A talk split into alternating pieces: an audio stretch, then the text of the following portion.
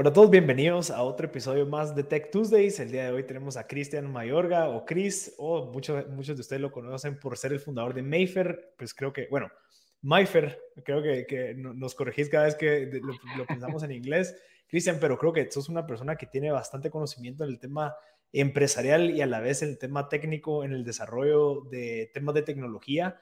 Y ahorita pues acabas de tener un caso de éxito en donde Huawei Spark agarró tu tecnología para empezar a utilizar para los eventos y demás. Entonces creo que tenés una historia interesante que contarnos y tenemos mucho que aprender de vos, Chris, por tu experiencia. Llevas, no sé, creo que llevas bastante tiempo desarrollando y creando contenido interesante, perdón, eh, tecnología interesante y has desarrollado un modelo de negocio alrededor de, la, de, de licenciar, digamos, tecnologías. Y bueno, es lo que nos vas a contar. Así que, Chris, bienvenido, ¿cómo estás? Muchísimas gracias, Marcel, por la invitación. Pues muy bien, muy emocionado estar acá. y pues, logramos. Un poquito, sí. Hemos estado probando y al fin. Cabal. Mira, contanos un poquito de, de dónde viene Myfer y, y, cómo se va desarrollando desde donde empezaste, digamos, creando vos aplicaciones y como que empresas de tecnología. Y, y ahorita que evolucionaste a hacer un modelo más escalable en donde licencias la tecnología. Pues, pues Myfer, fíjate que es un, es un resultado de pandemia. Somos una empresa muy, muy reciente, hicimos un, un, una adaptación. Eso es, eso es MyFair lo que lo define en este momento, porque yo vengo de haber emprendido en tecnología en el 2018 formalmente. Eh, yo empecé con una primera idea que se llama Expedition, Expedition App. Estuvimos en Instagram por un tiempo intentando hacer mucha bulla por Guatemala. Se llama, digamos, Expedition GT. Y esta aplicación, pues, eh, es mi inicio es lo primero que me mostró que era emprender en tecnología, que era desarrollar un, software y que era pues todo lo que involucra, ¿no? Desde encontrar a un programador, llevar a cabo estas sprints de desarrollo y pues ya toda la parte de negocio que es la más interesante, la más dura y la que sin duda determina que un pedazo de software, por más bueno que sea, tenga éxito o no. Entonces, eh, esta idea eh, básicamente era que luego que noté que en Facebook pues se armaban muchos eventos de turoperadores como para ir al volcán de Pacaya, al volcán de Acatenango. Eh, ellos utilizaban esta plataforma para comunicar estos, estos, estos tours. Ahí ponían en, el, en, la descripción del evento como si fueran cumpleaños, métodos de pago, eh, cuál era el itinerario, y todo esto se me hacía demasiado difícil de creer que de, utilizar una herramienta que no tiene ni siquiera la mínima intención de ser para eso, funcionaba. Entonces, al ver que era algo que no solamente una empresa lo hacía, sino que eran todas las, empresas de la industria, eh, mi idea surge a, ok, ¿cómo los podemos eh, enlazar con los viajeros y que la comunicación entre ellos, desde el punto de reserva, dudas, itinerario y cosas que llevar, sea más amigable? Entonces ahí nace Expedition App, eh, me uní con dos, dos compañeros de la universidad, eh, y juntos pues empezamos a, cranear esta idea. Ninguno era programador, yo soy ingeniero empresarial, que es más o menos como un administrador, y ellos pues también eran más o menos de la misma carrera. Y la primera pregunta es, ¿dónde empezamos? ¿Qué hacemos? Eh, ¿a, quién, le escribimos? No teníamos la más mínima idea. Eh, y pues justamente uno de los socios pues, se mete a un grupo de Facebook que se llama Facebook Developer Circle, si no estoy mal, y ahí pues hacemos link con uno. Eh, algo muy raro, porque de verdad cuesta muchísimo encontrar un programador que te apoye y que se quede contigo. Eh, así lo conocimos, conocimos a varios, uno nos vimos que hacíamos mucho clic con la idea, con todo lo que queremos hacer y empezamos a trabajar. Nos tomó aproximadamente casi un año llevarla a un punto aceptable. Estuvimos eh, durante un beta test en stealth mode que le dicen que no comunicamos simplemente ciertas operadoras invitadas, usuarios invitados, controlados, hicimos muchas pruebas hasta que en 2019 lanzamos eh, al público ya oficialmente. Pasamos por todas las incubadoras, no todas, muchas incubadoras de Guatemala, por Multiverse, Alterna, eh, el programa de Inguat, también lo ganamos. Eh, teníamos una gran expectativa ante el público, sin embargo, ya al lanzar, pues nos tocó aprender todavía aún más de cómo el mercado de verdad se comporta. Así estuvimos hasta que 2020, pues lo que nos afectó a todos por igual, nos obligó a detener operaciones, nos obligó a pausar ese, ese momentum que estábamos empezando a construir y que sentíamos que ahora podíamos darles una mejor solución. Y de la noche a la mañana, así como fue para todos, ¿qué hacemos? No? ¿Qué, qué, qué puedo hacer? cada quien pues de los fundadores empezamos a tomar caminos diferentes y yo me quedé con esta idea de que, yo tenía que seguir haciendo algo por Guate. Yo hice Expedition para poner el nombre de Guate en la, en la mente de cualquier persona que esté fuera. Y um, en esa búsqueda, porque de verdad, ahí fue cuando leí un libro de Start With Why de Simon Sinek, creo que es un clásico, es un cliché que todos leen, pero de verdad me hizo cuestionarme, no lo había leído para ese momento. Y um, empecé a, casi conseguir un trabajo, me ofrecieron un trabajo, lo iba a tomar. Y en, en, esa, en ese momento de no saber qué hacer, justamente me habla un grupo de amigos que quería hacer una idea en tecnología y me vieron a mí como alguien, mira, vos que empezaste y hiciste Expedition, ¿qué hiciste? Que dije, mira, conozco a ellos, te puedo ayudar con esto y los empecé a dar. A la semana aparecen otro grupo de amigos, misma historia. Vos que hiciste Expedition, ¿cómo empezaste? ¿Qué hiciste? ¿Nos puedes ayudar? Yo te puedo ayudar. Y así empezó. Ese efecto snowball que le dice que, uno tras otro. Entonces me di cuenta, ok, todos siempre han tenido una idea en tecnología, nunca se han animado a hacerla y la pandemia los está animando. ¿Por qué no lo consolidamos? Y ahí nace MyFair. Que MyFair es una empresa de desarrollo de software que nos enfocamos en hacer ideas una realidad. Va, ya, ya, vamos a entrar ahorita un poquito más a detalle en MyFair, pero antes tengo un par de, de consultas. Vos cuando comenzaste esto, ya habías leído el libro de Lean Startup, que me lo mencionaste antes de, de, empezar a grabar. Sí, lo leí justamente en el proceso de hacer Expedition. Yo era de los yo me encargué del área de desarrollo, es decir, Head of Development, pero no tenía mucha claridad de cómo pues, supervisar o, cuál sería la mejor estrategia de hacer.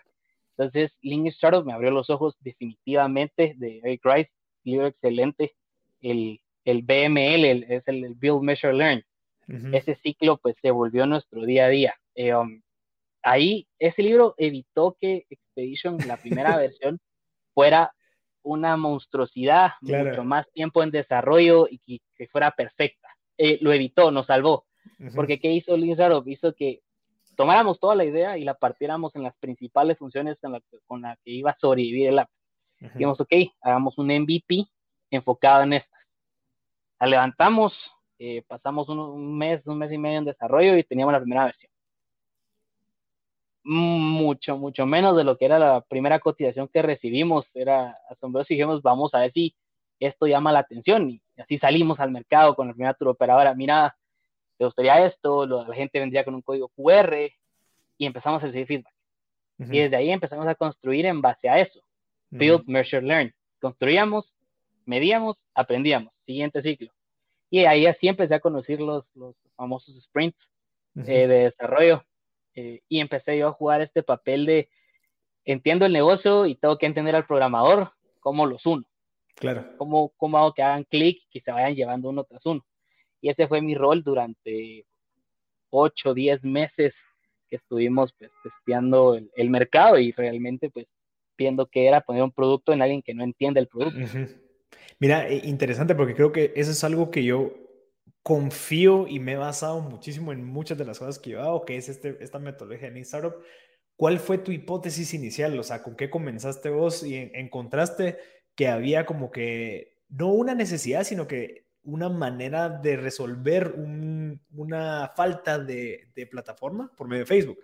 Pero entonces vos desarrollaste a base de ese, de ese insight que te topaste, que fue como, ah, qué interesante, todas las turoperadoras tienen esto. Y esas son las famosas como pepitas de oro que, que dice el libro, ah, que es como, ala, eh, cuando te topas con algo que decís, qué interesante, aquí se puede empezar a construir.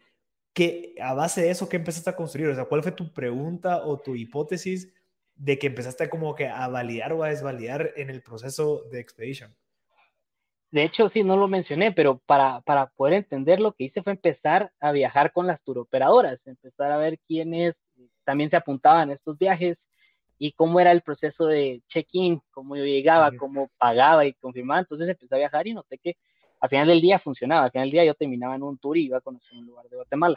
Hasta que me topé con la situación que pagué un tour, como ya había pagado otros, y resultó ser una estafa. No se llevó a cabo. Tal vez no era una estafa, hubieron muchas complicaciones en el camino, pero al final del día no se llevó a cabo y todos los participantes habíamos pagado y no pasó. Y estuvimos intentando recuperar el dinero. Entendemos que a veces hay temas de proveedores y ya no pueden, pero todos los, los del evento quedamos varados y luego empezó a salir a la luz que los organizadores han sido estafadores por mucho tiempo, que no deberíamos de confiar y pude ver a muchas personas que ya nunca iban a volver a hacer un tour en Guatemala. Entonces yo pensé, ¿por qué castigar a toda la industria por uno? Sería una forma de validar que son empresas verídicas y que si algo pasa, pues alguien va a actuar para que las dos partes queden bien. Ese fue, creo yo, el, el primero que dije, ok, ya después de viajar y tenía la idea, ahora sí, hagámonos una y pongamos de prioridad validar que la turoperadora ofrece lo que promete y que de este lado puedan pagar a tiempo para que ellos puedan cubrir todos sus gastos. Bien, ¿no te, topaste, ¿no te topaste con uno de los retos que literalmente cualquiera puede ser una turoperadora? O sea, yo puedo decir, ah, yo me voy a la antigua todos los fines, entonces me voy a empezar a ofrecer, no sé, y, y, coordino tours ahí. ¿Cómo funciona esa industria? Eh, no sé si existe como que alguna restricción para esto. Obviamente, yo sé que en el Linguat, si no estoy mal, como que te certifican y demás, pero contanos un poquito cómo funciona pues, ecosistema. Yo me fui me fui a topar con una industria, más que decirte informal, desorganizada, muy, muy desorganizada, porque justo lo que decís, cualquiera se puede ver una turoperadora de la noche a la mañana y uno no pregunta si está registrado porque no le hace el peso suficiente y tampoco eso motiva a la empresa para pasar el proceso correcto de registrarse ante el INGUAT. Entonces, ¿qué me topaba? Que entonces una nueva, una nueva empresa turoperadora lleva tantos años en el mercado, pero no factura. Eh, no está registrado en Watt. Eh, um, y yo, al estar introduciendo tecnología, cuando yo lancé Expedition, Uber estaba entrando a Watt. Entonces, incluso la, la, idea de pagar con tarjeta a través de una app era todavía algo muy nuevo. Entonces, por ejemplo, si ellos pagan con tarjeta a través de mi app, eso a través de los procesadores de pago, pues entra a una cuenta de la empresa Expedition, tengo que declarar eso. Entonces, ¿qué utilizo? La factura de la empresa, cuando yo le paso su parte, menos mi, mi que era el modelo de negocios, menos mi comisión, utilizo la factura de ellos hacia mí para deducir IVA y pues, que todo quede registrado. Que era, no me podían dar factura. O sea, hay hotel, ajá, no daban factura. Hoteles, hoteles nunca, nunca entré. Y el, hoteles era el plan al que íbamos en el 2020, pero éramos solo turoperadores al inicio. Y um, entonces, eso también que, eso le iba a comentar, se me pasó, pero sí, se nota, digamos, he aprendido muchísimo porque en ese entonces es muy difícil no querer complacer a todos. Y creo que yendo para atrás, ese es mi error más grande, fue mi error más grande, querer complacer a todos y a un, a un alcance que no me estaba fijando que estaba afectando muchas otras áreas que de verdad traían más retorno. Por ejemplo, al ver que no querían pagar con tarjetas, desarrollamos la opción de pagar con depósito. Entonces, el sistema registraba la boleta y los recibías. Al ver que ellos no se organizaban bien, Expedition terminó teniendo un backend, un back office, eh, que le da a los troperos un dashboard para llevar a cabo el control de los tours. Eh, um, Luego, ¿cómo hacemos para que se quede más gente en la plataforma? Hagamos una parte social. Mm. Entonces, iba complaciendo tanto, tantas partes que al final se perdió un poco el enfoque del modelo de negocios, cuál era el nicho exacto al que le estaba pegando. Claro. Y, y estás en la etapa de, de ser manera como que de seguir validando, desvalidando la hipótesis y mientras más funcionalidades metías como estas, nunca ibas a entender realmente qué era lo que quería el mercado, porque estabas ofreciendo tanto que obtenías tantos usuarios que no sabías en dónde especializarte, digamos. Correcto, incluso, eh, sí, pero para atrás, todo lo que, esto es lo que, bueno, estoy contando, pero eh, pusimos la opción para organizar viajes entre usuarios, entonces era el clásico grupo de WhatsApp que uno crea que se llama Puerto, eh, que se llama Vámonos a Petén, entonces yo agrego a mis amigos al grupo y yo vi cómo la gente se quejaba que al final de ese grupo la mitad confirmaba, al inicio todo sí, la mitad confirmaba y el día del evento eran dos. Entonces dije, metámoslo al app, le damos una forma de coordinarse, tenía un chat, eh, tenía hacer un itinerario en conjunto, pero fue una distracción. Ahí te lo pongo, viendo para atrás, fue una distracción y, perdimos esfuerzos, tiempo y dinero ahí, recursos, que yo pude haberlo puesto en mercadeo, que por ejemplo yo eh, todo el tiempo de Expedition no hice ninguna vez publicidad como tal. Quería seguir viendo ese efecto orgánico que la verdad nunca tampoco lo provoqué, me quedé muy técnico.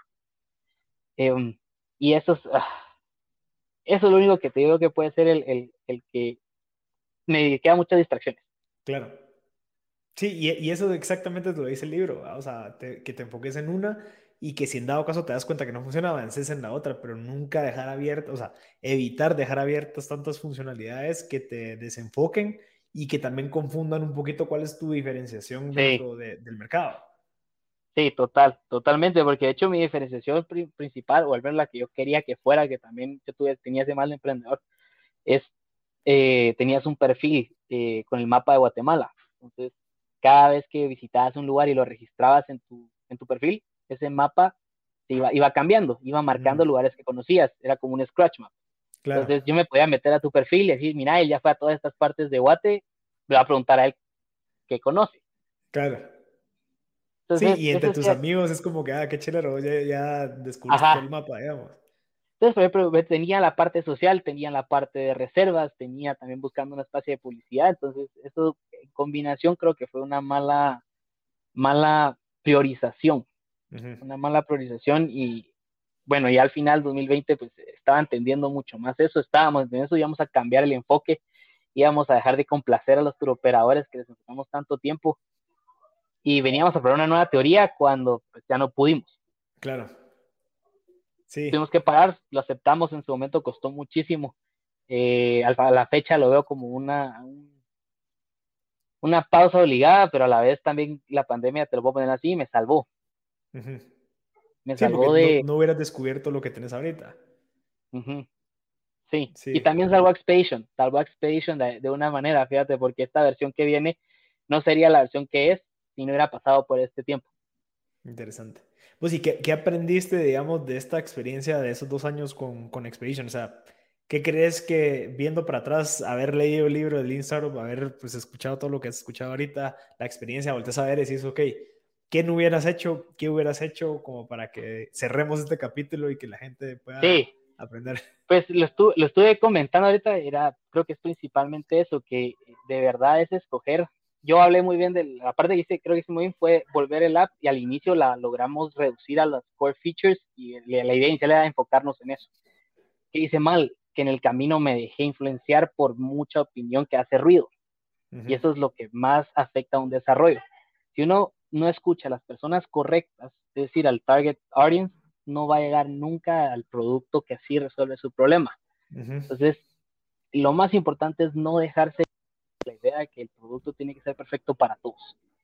Eso es lo principal. Si, si uno busca ver un software a que sea perfecto para todos, el software nunca va a terminar, nunca va a salir a la luz y se va a quedar estancado en este ciclo vicioso que decimos como del emprendedor, en donde, que ya salí a probar, pero escuché que me dijeron que estas tres funciones son buenas, agreguémoslas. Entonces eso atrasa el launch dos meses.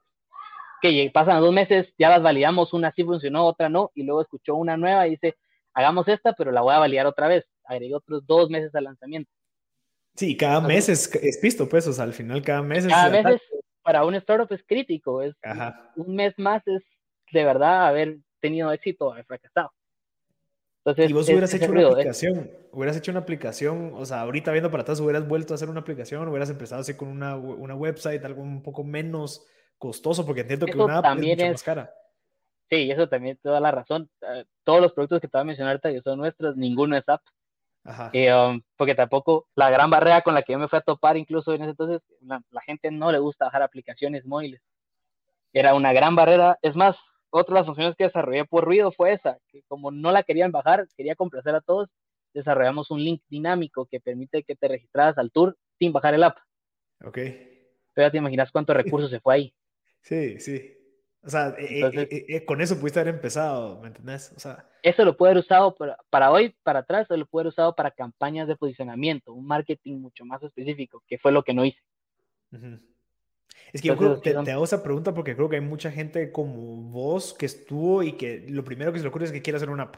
Sí, quiero hacer una app en donde yo voy a hacer esto, X, Y, Z. Y, y creo que uno de los, de los retos principales, Chris, y vos no me, no, no, no me dejarás mentir, pero cuando hay gente que, que, está emocionada, digamos, por el tema del emprendimiento y que de cierta manera se quiere salir de su trabajo, digamos, siempre se le ocurren como que hay ideas y que quiero hacer una app y, y, te la voy a empezar a desarrollar. Entonces estoy buscando desarrolladores y se empiezan, se empiezan a como que enlodar y se empiezan a meter en un como aguas bien como turbias cuando existe una parte más sencilla en donde, ok, listo, ¿qué es lo que quiero? Va, ¿cuál es la hipótesis? ¿Realmente cuál es el problema? Como que tratan de entender el problema para ver desde cero cómo puedo empezar a construir hacia resolver ese problema pero evitarme tratar de saltar 40 pasos, lo puedo hacer poco a poco, incluso yo lo puedo hacer en un Wix, digamos, voy a hacer una landing page, voy a ver cuánta gente cae, quiero ver qué es lo que me preguntan.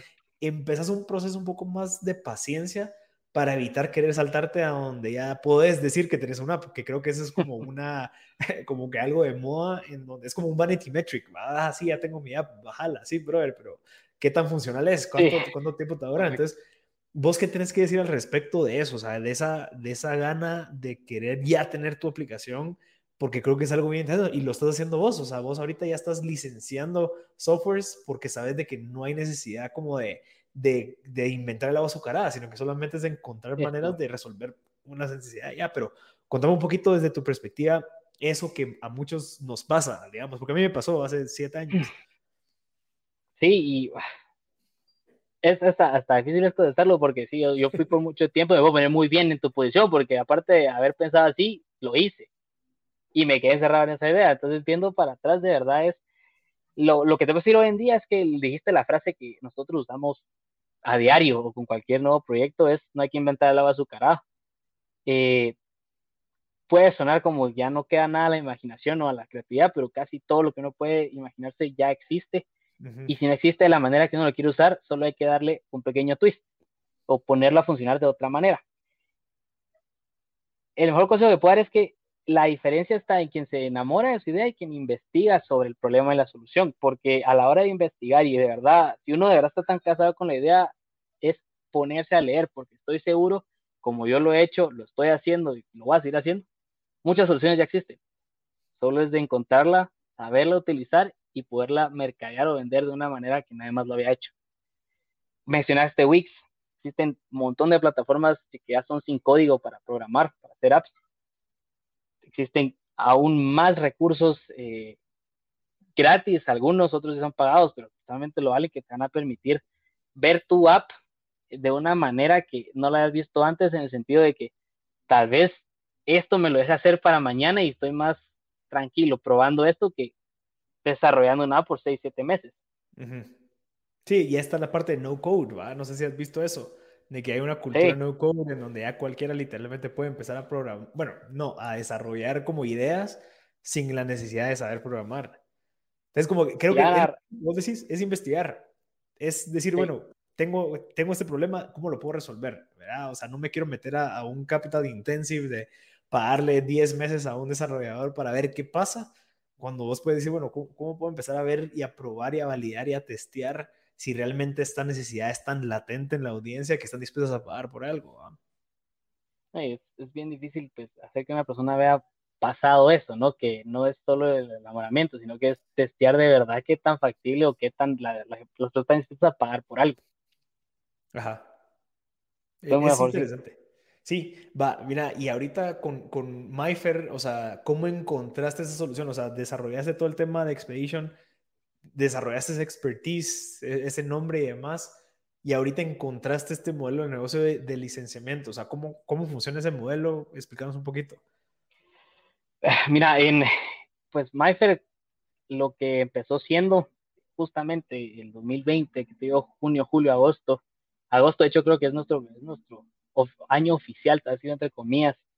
Em, empezó siendo 100% esta ayuda a gente que tenía o estaba enamorado de sus ideas, eh, que simplemente no tenían esa, esa guía inicial por dónde empezar, que los había tenido por mucho tiempo. Eso es lo que nosotros, como yo lo digo siempre, es que intentamos construir el puente entre el lado de idea, visión, con la tecnología, para que yo como emprendedor pueda enfocarme 100% de apuntar bien, y esta era pues la idea inicial. Yo le digo, ok, nosotros nos vamos a encargar de lidiar toda la parte tecnológica, te vamos a poner todo lo que no tenés que hacer en la mesa para que no repitas nuestros errores.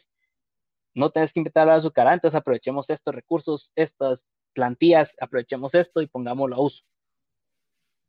Y 100% dedicado a emprendimientos. Así empezamos.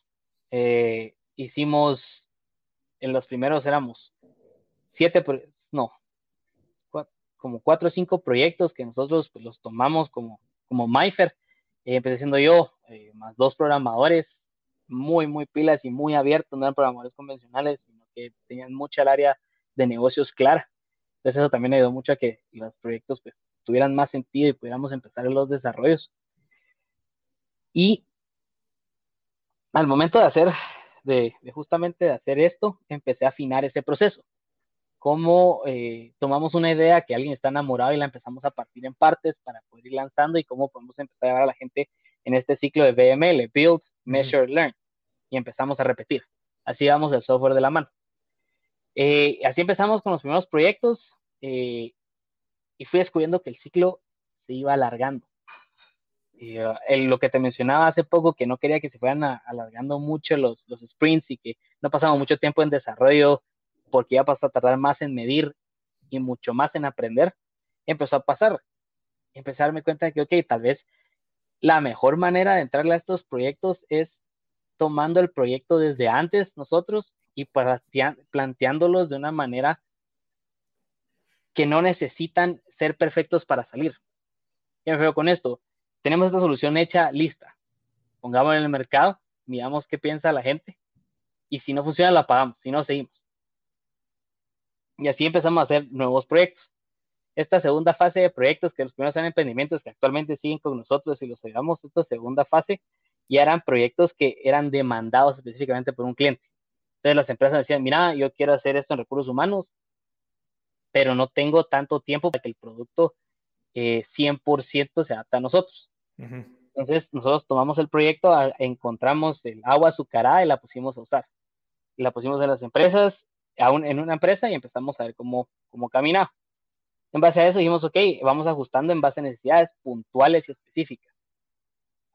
Con eso llegamos a softwares mucho más maduros que ahora los tenemos y los estamos pues licenciando a empresas principalmente que su necesidad es muy específica a diferencia de con los proyectos que son más del lado de emprendedores de emprendimiento. Interesante. Mira, antes de, entrar más a, detalle con los productos, e, esa etapa en donde vos encontraste un desarrollador, creo que es algo interesante y me llama mucho la atención porque creo que es algo que muchos buscan y es bien complejo el proceso de encontrar una persona a la cual vos puedes confiar y, pues crear una relación de trabajo, porque al final no sé cómo funcionó en ese momento, pero no sé si vos le garantizaste un ingreso fijo, no sé si vos lo contrataste, no sé si vos le ofreciste participación y demás. ¿Cómo fue ese proceso? Porque yo sé que hay mucha gente que está en esas, ¿verdad? En donde me da, quiero encontrar a alguien que se vuelva mi socio o quiero encontrar a alguien que me ayude a desarrollar esto, yo le pago, no sé. ¿Cómo funcionó con vos? ¿Qué, qué buenas prácticas encontraste y qué aprendiste de eso? Ese es el, el, el punto más que actualmente sigo aprendiendo, que actualmente todavía estoy en esa de, construir al equipo ideal, al equipo no perfecto, pero el equipo que se complemente bien. A ver, eh, cuando uno empieza y busca programadores, la, el camino, el primer camino que uno piensa es ese, que vos decís para disminuir costos, le ofrezco participación en la empresa. Eh, de entrada, te puedo decir que eso no lo recomiendo Ah, no, es, no, no es. Si es una persona que es puramente específica para desarrollar, ofrecer y dar participación, puede representar a largo plazo muchos más conflictos que sea una persona que contrataras del inicio. Yo sé que es bien difícil pensar, ok, lo voy a contar porque ahí requiere pues un capital mucho más fuerte. Sí, es más arriesgado porque tenés que mantenerlo, pues, de cierta manera, funciona o no funciona el proyecto. Yo te lo voy a decir desde ahorita, eh, Expedition fue una opción, pero igual no la tomé. Eh, ¿Por qué? Porque dos cosas. Uno, era poco tiempo de conocer a la persona y dos, Expedition también estaba en otra etapa en cuanto a funding, entonces tenía que ser, tenía que respetar ciertas reglas, pero una de esas era, no, no lo conozco lo suficiente. Y a la fecha creo que es de las mejores decisiones porque más adelante uno no sabe si la otra persona cambia de intereses, está buscando otra oportunidad o le sale algo que le garantiza mucho más estabilidad y nadie los puede culpar porque estabilidad es igual a, tranquilidad y tranquilidad los permite pues pensar en un futuro, que a la hora de emprender no es tan fácil el futuro, el futuro siempre es incierto, es mucha incertidumbre. Entonces, yo empecé contratando por hora, siempre. Eh, básicamente les pasaba los requerimientos, se me daba una estimación por hora, eh, cuadramos un fee por hora y a ese fee los agrupaba y con eso pues se sumaba margen y ya empezaba a encontrar ese modelo de negocio. Yo actuaba más como product, product owner, un project manager. Eh, um, y el tema cuando es un emprendimiento es que los ingresos no existen. al inicio, al menos. Y si existen, hay que alcanzar cierto nivel de ventas para poder pagar a un programador junior Guatemala, incluso. Que uno dice aquí es de los más baratos en el mercado global, pero incluso, ¿por, qué será? Porque aquí también los ingresos de tu producto van a ser también de los más bajos del ticket promedio en cuanto a un cliente gringo. Claro, claro. Entonces, la transición a volverlo un, un empleado a tiempo completo a seguir por hora tiene que estar atado a la cantidad de, de, clientes que tiene el software. no, porque si uno lo hace antes, se va a convertir en un peso y no va a poder pagarlo todos los meses y es algo que yo lo empecé a ver en mi propia empresa. Hacer el switch a, mira, seamos un equipo, esto es fijo todos los meses, pero ahí no está la demanda todavía. Claro, claro. Entonces, ese es, ese es el camino de, de contarlo. Si el de por hora permite esa flexibilidad que ahora se ha vuelto muy común, que ahora hay más empresas que están haciendo y pues, promoviendo el, el hora, eh, trabajo por hora, como lo es, por ejemplo, Fiverr y Upwork. No sé si lo has escuchado. Sí, sí. Son contratos, eh, son sitios web que uno puede contratar freelancers, proyecto, por hora, y yo lo empecé a usar. Un modelo mucho más claro. Eh, actualmente trabajo con dos personas de India que fueron pues encontradas y nos conectamos a través de estas plataformas de Upwork que tienen a cargo un proyecto dentro de MyFair y con ellos tengo las bases por hora. Interesante. Y ellos, este modelo es muy, muy claro, permite de verdad, al menos durante, una, durante un inicio, pues poder proyectar tus costos, tus ingresos y poder hacer tu margen. Encontrarlos es un proceso complicado en Guatemala, entre, entre más especializado necesitas más referidos, te puedo decir que es lo más, lo que más tranquilo te puede dejar. he tenido dos experiencias eh, de las que aprendí muchísimo, en el sentido que uno empieza con uno y te dejan a medio proyecto. Y no los, uno no los puede culpar porque la analogía más cercana es que un programador podría llegar, a ser, es, es, el que alenta a un chef. Eh, un chef de un restaurante, pues se vuelve hasta cierto punto la insignia. Ellos son los que ponen el, la, el último toque en lo que, lo que hace famoso un restaurante. Claro. Cuando, y cuando ellos te, tienen ese reconocimiento y son así de capaces, ¿qué hace el chef? Busca mejores oportunidades o crea su Abre su restaurante. Ajá. Se lleva a la gente porque ya tienen la fama. Entonces ellos tienen esa, como ellos tienen esa facilidad de crear cosas nuevas, de empezar de cero algo, mantenerlos dentro de una empresa es igual de complicado que a un chef. Claro y tampoco es bueno pues mantenerlos si ellos quieren seguir creciendo, es mejor mantener una relación de, de, de lejos que les permita a ellos seguir viendo a tu proyecto y apoyarte, pero que ellos puedan seguir siendo creativos. Entonces yo creo que no es, no es, volver los hijos no es necesario hasta que las ventas no estén ahí. Todo lo que sea por hora es lo que más recomendaría yo.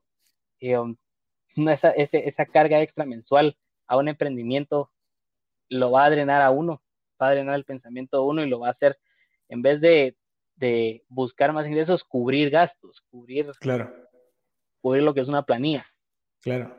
Mira, pero vos, vos entonces cuando empezaste a costear, digamos, ya tenías el, el, proyecto, vos tuviste que haber invertido cierta cantidad como para empezar a desarrollar y empezar a validar, o cómo funcionó esa parte, eh, buscaste capital semilla, no sé, tenías ahorros, cómo funcionó. Pues MyFair es 100% eh, empezó 100% sin, sin, sin inversión. Eh, los proyectos que se consiguieron fueron contratos que se, firmaron y entonces me permitieron a mí proyectar cierta, cierto ingreso y con eso adquirir cierto gasto. Eh, y así empezamos. Sin embargo, incluso ahí eh, empecé a ver que estos contratos a largo plazo pues me iban a ayudar a, a, poder tener esta mentalidad un poco más tranquila porque no tenía, no iban a ocurrir más gastos de los que no me iba a ingresar. Fue hasta este año que sí entré en una capitalización nueva en donde pues, utilicé parte de mis ahorros y con eso me dio, me lo que hice fue darme un colchón nada más. Eh, con eso ya dentro de la empresa logré contratar a más personas, pero a la fecha todo lo que he ido, todo lo, todos los gastos que se van incurriendo están respaldados bajo un ingreso. Interesante. Que ha sido el, el, ajá, que ha sido el modelo que también voy, yo voy descubriendo día a día. Sí, y creo que es como que lo, que uno al final busca, ¿verdad? Que es como que al final los, tus mismos productos ya mantienen otros, porque vos dentro de, de MyFair tenés varios productos. O sea, yo no sé si vos has tenido, o sea, te has visto obligado a como que financiar los otros productos mientras que de los productos que sí se venden. De hecho, ese es el, el, escenario ideal de MyFair en donde nuestros clientes empresariales nos van a permitir financiar la parte creativa de la empresa. ¿Qué es la parte creativa de la empresa? Todas estas ideas que estamos sacando. Eh, um, y pero solo podemos estar ahí porque estos productos, al no tener la demanda o los ingresos cada uno como tal, tienen que ser financiados de, algún lugar. Si no lo pongo yo, tengo que encontrar las ventas por otro tipo de tecnología, que son páginas web, que son sitios un poco más al grano, manejo de hosting o desarrollos personalizados como tal. Claro. Sí, y creo que es algo que, que de cierta manera, no sé si, si, si podemos compartir esto, pero a veces toca hacer un montón de cosas para poder llegar al punto donde querés, que tal vez no es lo que te toca hacer, pero sabes de que la parte del, del, proceso es, bueno, tal vez tengo que hacer estos, estas cosas mientras que desarrollo este producto que ya es lo que MyFair debería estar haciendo, digamos. Eso, eso me, me ha pasado a mí. Totalmente, y me, me, me, pasa, me ha pasado en el sentido de que contarle que estos proyectos puedan continuar con la trayectoria del equipo detrás, voy a tomar este otro. Un proyecto que tal vez no sería o no estaría dentro del scope actual, pero sin ese no podría seguir avanzando. Mira, contanos un poquito ahorita de Mailing, que creo que es algo que tenés ahorita latente, ha funcionado bastante bien, lo estás eh, cerrando ahorita ya con empresas. E interesante es cómo, cómo surge esta idea y, de qué trata este producto. Pues eh, MyLink ha sido también un producto que ya pivoteó eh, dos veces en cuanto a qué es el producto básicamente también viene de parte de inspiración de Expedition, que era estos links dinámicos que te permitían reservar tours sin tener el app. Entonces, para incluso ver cómo se conecta eso para atrás. Eh, de este producto sale la idea, en donde buscábamos dar una facilidad de cobro y de registro para, no empezó para eventos, pero para cualquier especie de producto que vendieras. Producto, entiéndanse, desde físico hasta servicios. Poco a poco nos dimos cuenta que los productos físicos no eran nuestro mercado, entonces nos empezaron a quedar servicios. Entonces, como damos un link que te permitiera reservar o adquirir servicios por empresas de una manera fácil, sin iniciar una página web y que además tuviera un sistema de control interno. Entonces, eh, fue en el, el, año pasado que una de las empresas que empezamos a apoyar es FIE, Ah, no, se escuchaba, el FIE. yo fui del FIE. Ah, empezamos a apoyar eh, como MyFair, como es como una empresa.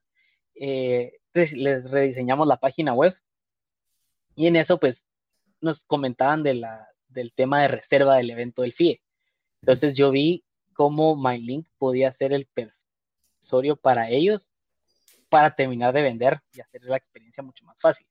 Entonces con ellos yo traía, yo traía la base del, del, producto de Expedition, le dimos otra cara, lo, lo, lo, rehicimos un poco y ellos entonces probaron la primera versión y entonces terminó siendo un link con un centro de control que te permite crear eventos.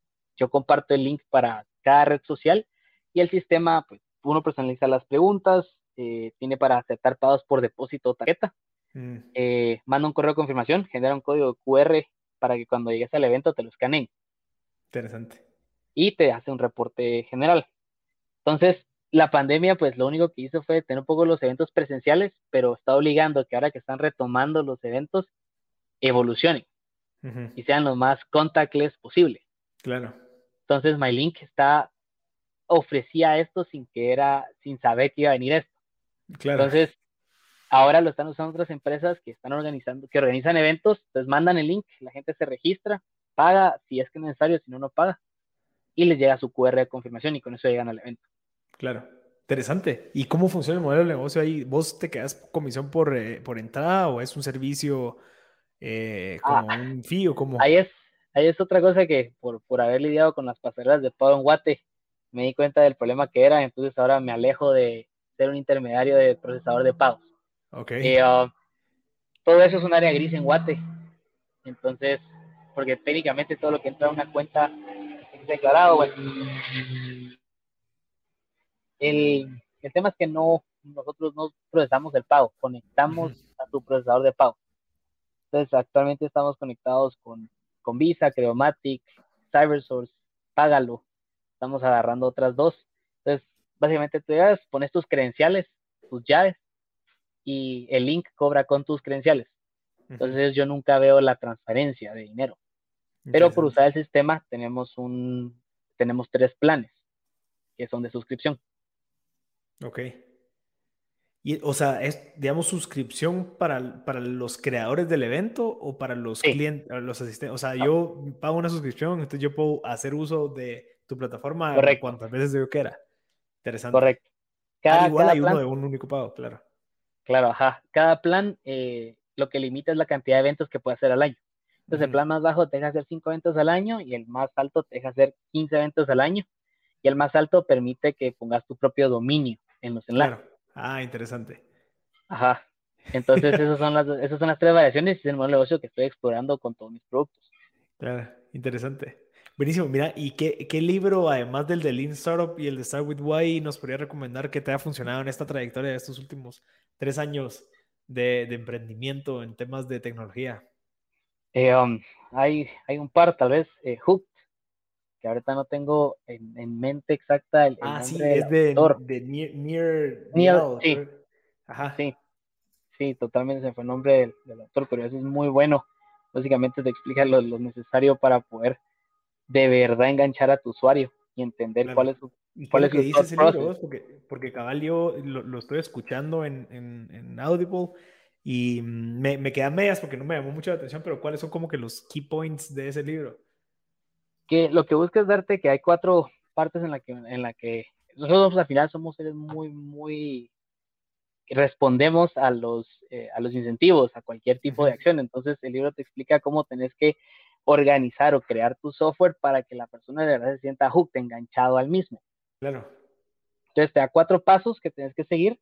Eh, que no son solo en software, sino también mucho de lo que la persona, el pensamiento por la que está pasando. Ya. Y eso, y eso se, basa como en la psicología, ¿verdad? Sí, sí, pero digo, casi la mitad no es software, sino es mucho de la psicología de la persona. Tienes que ponerte mucho en su lugar para entender cuáles son los triggers. Los triggers son lo que más habla que le tienes que hacer para que regrese a tu producto. Eso es para viralizar un producto. Ok. me pareció una lectura muy buena. Eh, um, otro que es el más que nada en la etapa en la que estoy ahorita es Outliers de Malcolm Gladwell. Me parece genial la manera en cómo intenta pues hacer, hacer ver lo que es el éxito. Eh, um, no es 100% talento, sino saber en reconocer esas oportunidades que se le presentan a uno y tomarlas. Eh, que la pandemia, viendo para atrás, sí es un, fue un acto, fue, fue un, perdón, un acto, fue, fue algo totalmente catastrófico para muchos, para, para el mundo entero, pero con el right mindset, de hecho yo lo veo, podría sonar muy egoísta, pero lo veo como algo que ha salvado mi, mi carrera de emprendimiento. Ok, sí. para muchos, créemelo, igual a mí. Sí, no, sin duda. Y bueno, esos son los que más ahorita tengo en mente. Interesante, interesante. Mira, ¿y, qué, cómo, digamos, en dado caso alguien de, de, la audiencia quiere empezar a, no sé, tal vez como preguntarte uno de los servicios, si quiere empezarte a hacer el proceso de ventas, ¿cómo te puede contactar como para que empiece a licenciar o empezar a pagar estas suscripciones?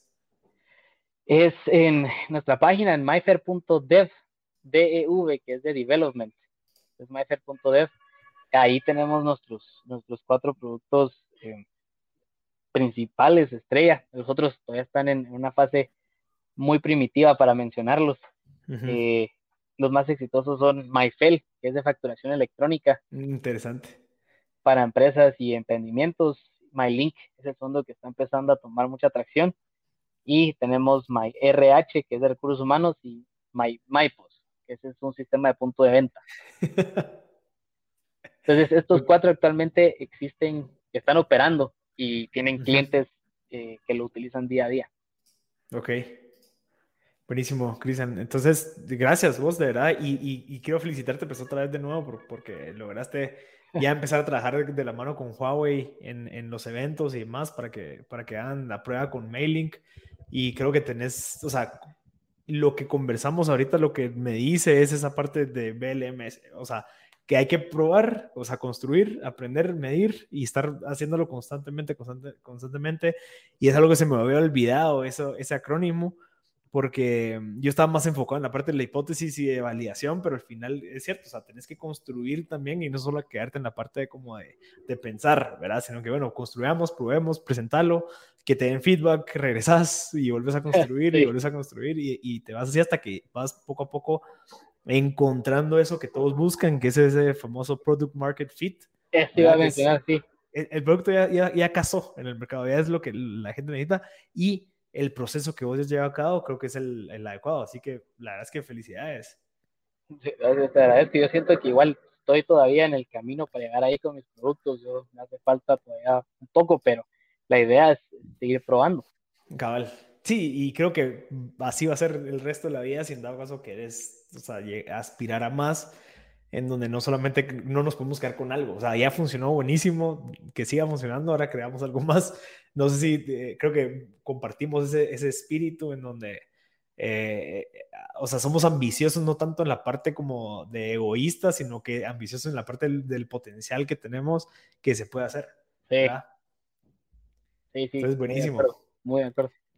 Entonces, gracias y, gracias por pues, tu, participación aquí en Tech Tuesdays. Te agradezco por, por habernos dado tu tiempo y haber conversado un poquito de MyDev.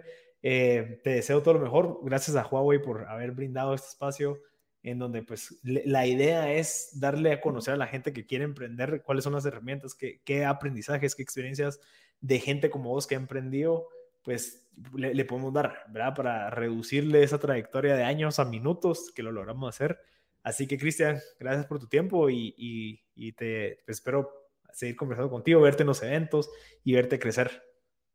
Gracias, gracias por la invitación, de verdad, y espero que igual vayamos juntos todos creciendo aquí en Guate. Buenísimo. Gracias a toda la gente que se quedó hasta el final de este podcast. Les agradezco. Yo soy Marcel Barascut y este fue otro episodio de Tech Tuesdays. Something is cooking. Barbecue Media.